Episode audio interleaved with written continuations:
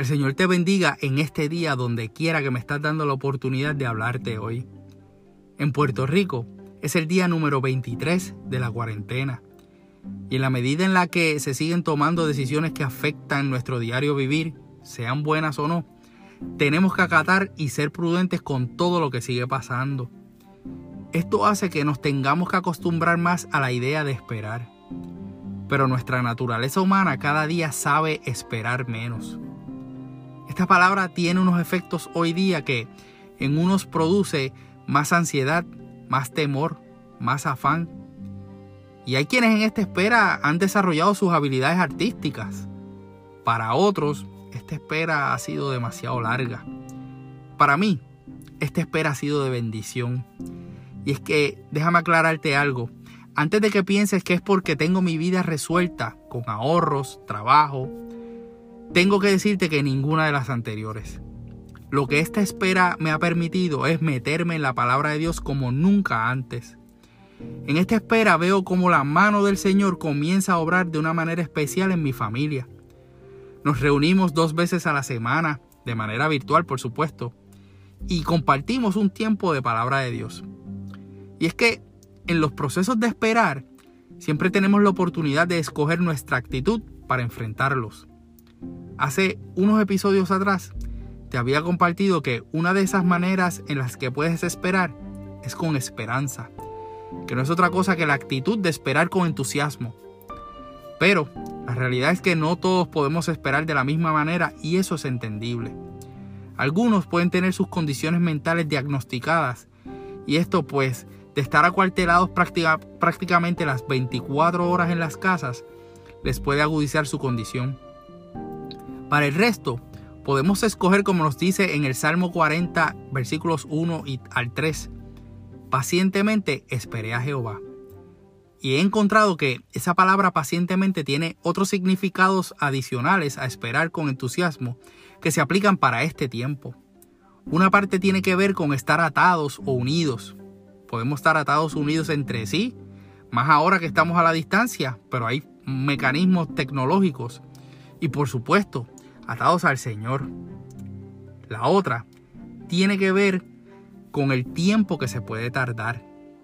Entonces, es vital que asimilemos este tiempo de espera, pues el regresar a la vida cotidiana como la conocíamos antes puede demorar más de lo que deseamos y por lo tanto es importante que te ates al príncipe de paz.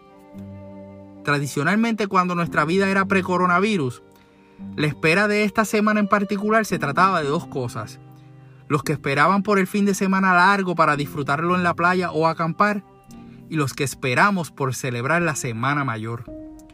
Lo común en ambos grupos es que en la espera por este fin de semana largo se preparaban, tanto para irte de playa como para ir a acampar o como para celebrar la Semana Santa en la iglesia, conlleva una preparación.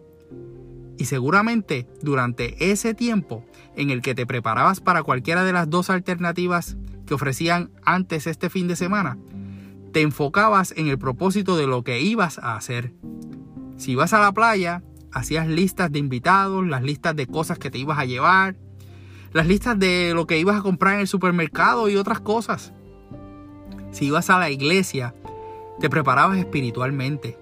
Comenzabas a invitar gente a los servicios especiales. Buscabas incluso estrenar hasta a lo mejor ropa nueva en esos días.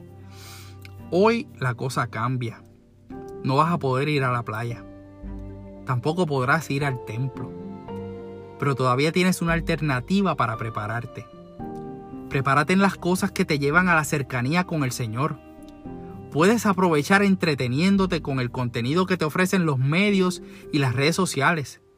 Pero el entretenimiento solo te distrae momentáneamente de los problemas a tu alrededor. Cuando te preparas en la palabra de Dios, te enfocas en las cosas del cielo y en la eternidad. Son muchos los que pueden entretenerte, pero solo uno te sostiene. Hay muchos que pueden hacerte reír, pero solo uno pone el gozo de salvación en tu corazón. Hay muchos que te dan palabras de aliento, pero solo uno tiene palabras de vida y vida eterna. Ese se llama Jesús. Y prepararte en Él te dará lo que tu corazón necesita, paz, pues Él es el príncipe de paz. Jesús quiere que lo esperes. Él quiere venir a tu encuentro, pero tienes que prepararte. Jesús siendo el mejor comunicador de historias, nos comparte en particular una que entiendo que es pertinente en este momento y se encuentra en Mateo 25, versículos del 1 al 13. En el momento en que Jesús está compartiendo aparte con sus discípulos, tuvieron una pregunta relacionada al fin de los tiempos. Y Jesús en su manera particular de enseñar usa varias metáforas. Una de ellas trata sobre diez vírgenes. Y aunque por cuestión de tiempo y para motivarte a que la busques y la leas, no voy a entrar en todos los detalles, sí te diré que Jesús las separa en cinco prudentes y cinco sensatas. Pero las diez tenían dos cosas en común. Cada una tenía su lámpara y esperaban al novio. Lo que diferenció a estas diez mujeres fue prepararse para la eventualidad de que se tardara el que ellas esperaban. Pero él iba a llegar justo en el momento preciso. Y quiero dejar claro, esto no es un mensaje profético del fin de los tiempos de mi parte, aunque la parábola, parábola trate de eso. Lo que yo deseo es que pongas en prioridad el prepararte espiritualmente mientras esperas por salir de nuevo a la vida normal y esperas porque Cristo vuelva. En la espera, prepárate para cuando salgamos de la cuarentena no seamos los mismos, que seamos más responsables en el cuidado de la naturaleza y del prójimo. En la espera, prepárate para que cuando la rutina trate de tomar control de tu vida nuevamente, hayas podido fortalecerte espiritualmente de tal forma que puedas tener presente dónde están tus verdaderas prioridades. En la espera, prepárate para cuando podamos volver a abrazar y ver a los que queremos, tengas un testimonio que hable del tiempo que pasaste con el Señor en su palabra. En la espera, prepárate para Cristo. Él volverá. Creer en esto no se trata de tiempo, se trata de preparación en la fe. Yo te invito a que estés pendiente a la programación de nuestra iglesia AMEC, Casa de Alabanza, por todas las redes sociales, Facebook, Instagram, Twitter y la página de internet iglesiamec.org. Nuestra iglesia seguirá cerrada, siguiendo las directrices impuestas por el gobierno para protegernos a todos. Pero puedes suscribirte a este podcast para que semanalmente recibas los nuevos episodios. Soy tu hermano y amigo José Molina, y junto a mi hermosa esposa Sonia Riera, extrañamos grandemente servirle al Señor como mujeres de nuestra amada congregación. Nuestro pastor rector es Misraín Esquilín. Y mientras nos congregamos nuevamente, nuestro deseo es que Dios te bendiga.